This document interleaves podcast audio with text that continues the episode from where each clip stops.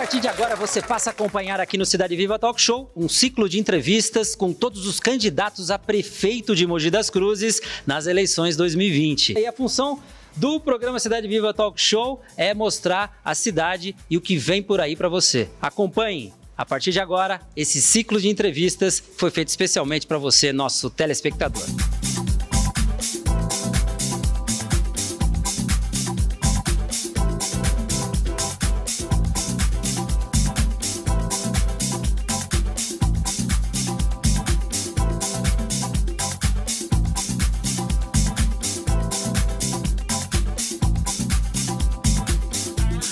E agora nós recebemos para o nosso ciclo de entrevistas com os candidatos a prefeito de Mogi das Cruzes nestas eleições, o Michael Della Torre.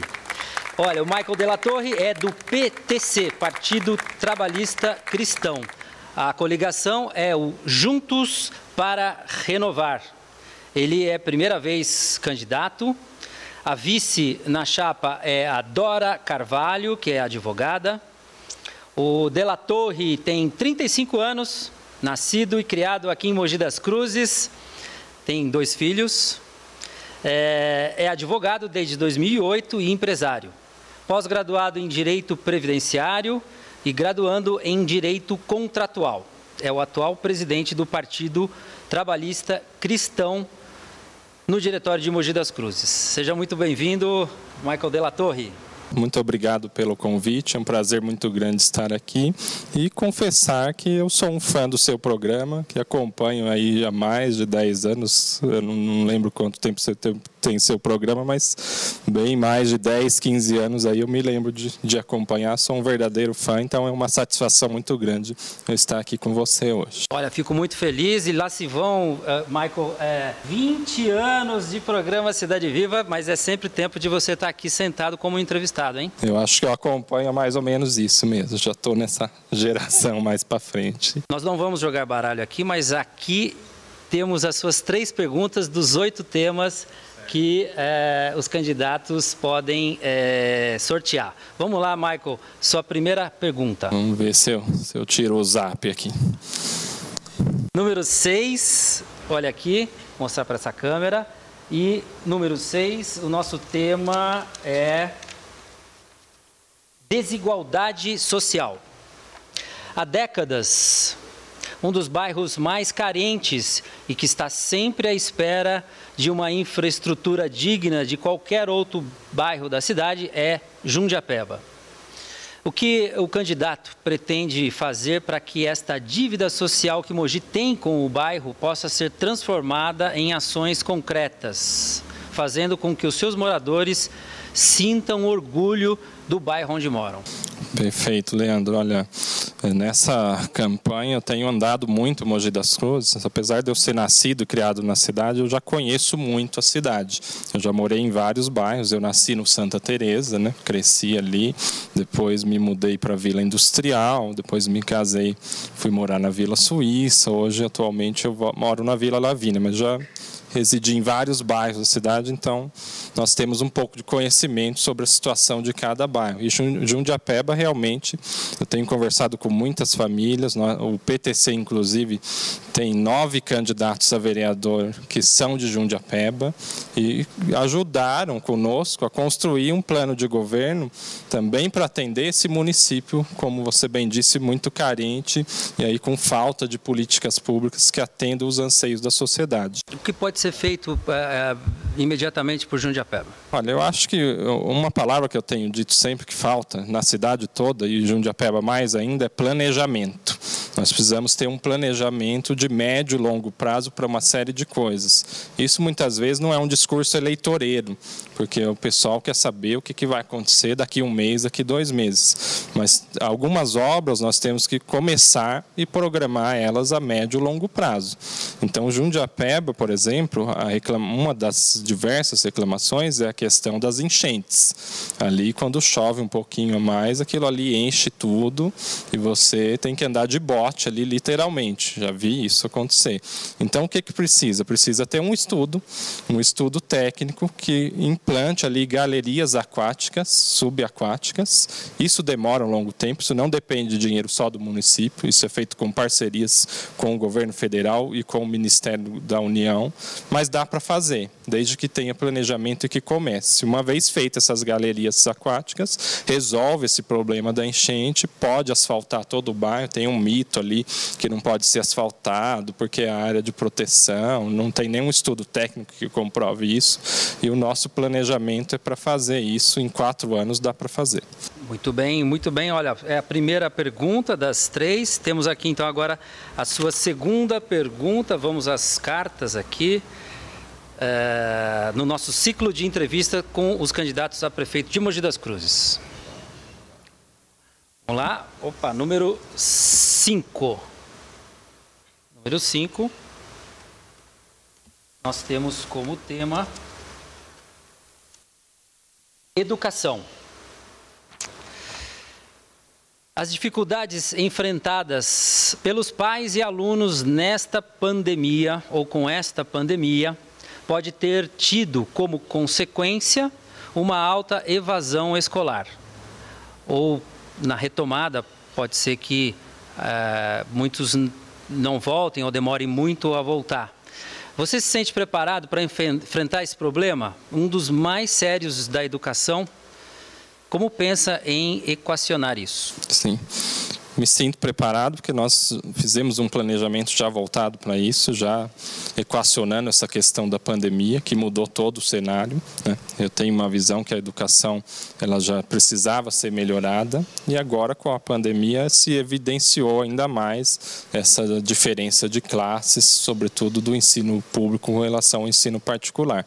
Né? Então a ideia é que se tenha uma grade esse ano praticamente já foi embora. Tem uma previsão aí que talvez retorne às aulas no fim do ano, mas praticamente esse ano já deu o que tinha que dar. Então nós vamos trabalhar aí a partir do ano que vem para frente, que é o mais lógico aí até em questão de calendário. Então essa grade ela vai ter que ser muito aperfeiçoada. Né?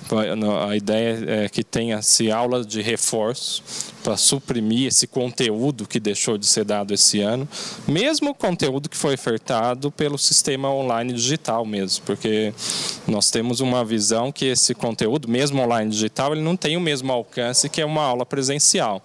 Então, ele não pode ser considerado efetivamente como todo dado. Ele tem que ser considerado em termos percentuais como uma parte da grade cumprida. Mas a outra parte vai ter que ser, ter suprida a partir do ano que vem. Então, a ideia é que tem aulas de reforço. Nós também temos no nosso planejamento que todas as escolas de Mogi das Cruzes municipais se tornem escolas em tempo integral. Isso é uma coisa que vai alavancar muito o ensino e a educação da cidade. Isso já vem né? acontecendo, né? As é. novas escolas são uh, é, a maioria em, em Mogi integral. nós só temos duas por hora, duas escolas em tempo integral municipal. É, então a ideia é que toda a rede funcione dessa forma. Adaptando as, as atuais ou construindo novas? Não, adaptando as atuais, né? ampliando a grade, é possível, também mudando a grade. Então, por exemplo, é, essa grade tem que ser aperfeiçoada com matérias, inclusive da atualidade. Nós temos cidades, por exemplo, que hoje você tem aula aí de educação financeira, na quinta série, dependendo da série você tem aula até de direito constitucional, né? aula de tecnologia da informação, né? a, a escola em tempo integral dá essa possibilidade de você aperfeiçoar a grade de maneira que o aluno vai sair muito mais desenvolvido, inclusive apto aí para várias profissões. Além de nosso projeto também está o ensino técnico mogiano. Nós vamos criar uma escola técnica profissionalizante para jovens entre 14 e 17 anos que aprenderão um ofício já dentre vários. Então, por exemplo, vai aprender um curso de fresador, de operador de máquina, de web designer. A escola técnica vai fornecer isso para qualificar a mão de obra desse jovem que precisa iniciar no mercado de trabalho já com uma formação.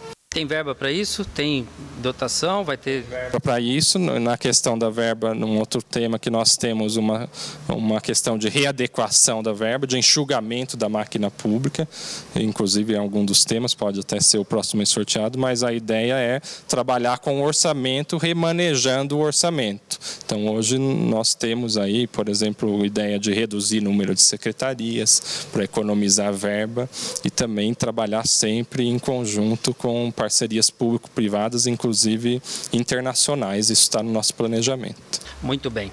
Vamos lá para a terceira pergunta, uma das cartas.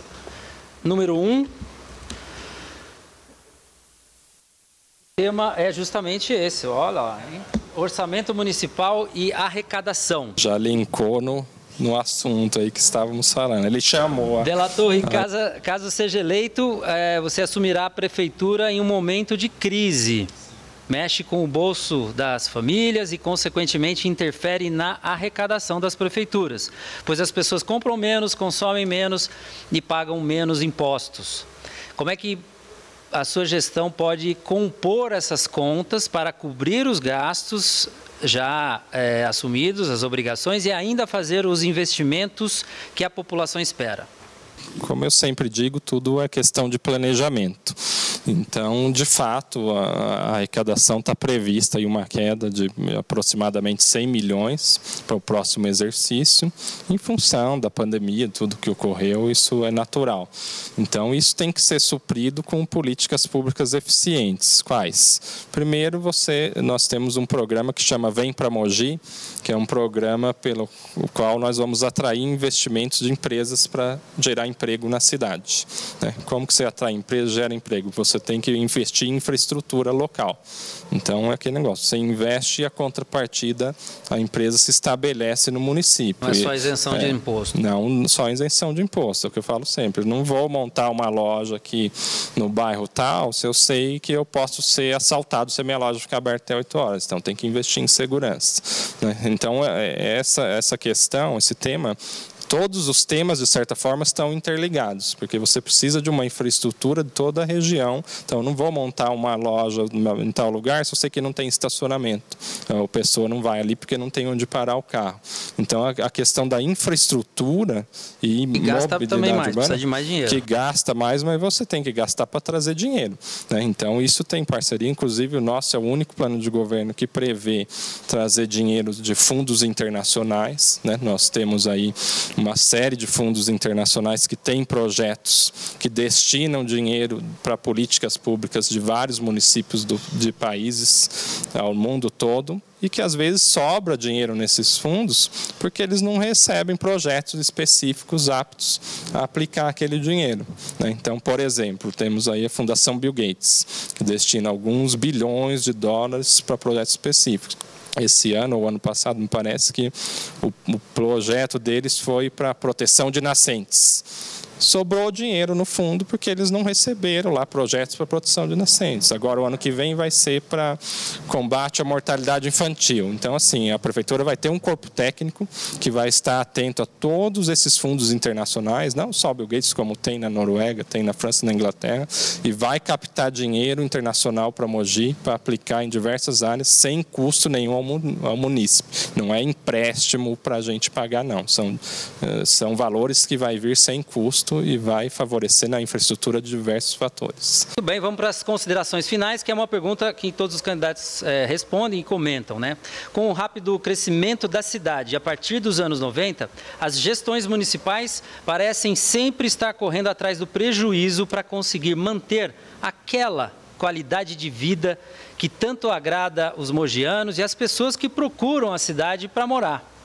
O que precisa ser realizado imediatamente para que Mogi possa continuar se desenvolvendo, mas ao mesmo tempo não perder o que ela tem de melhor?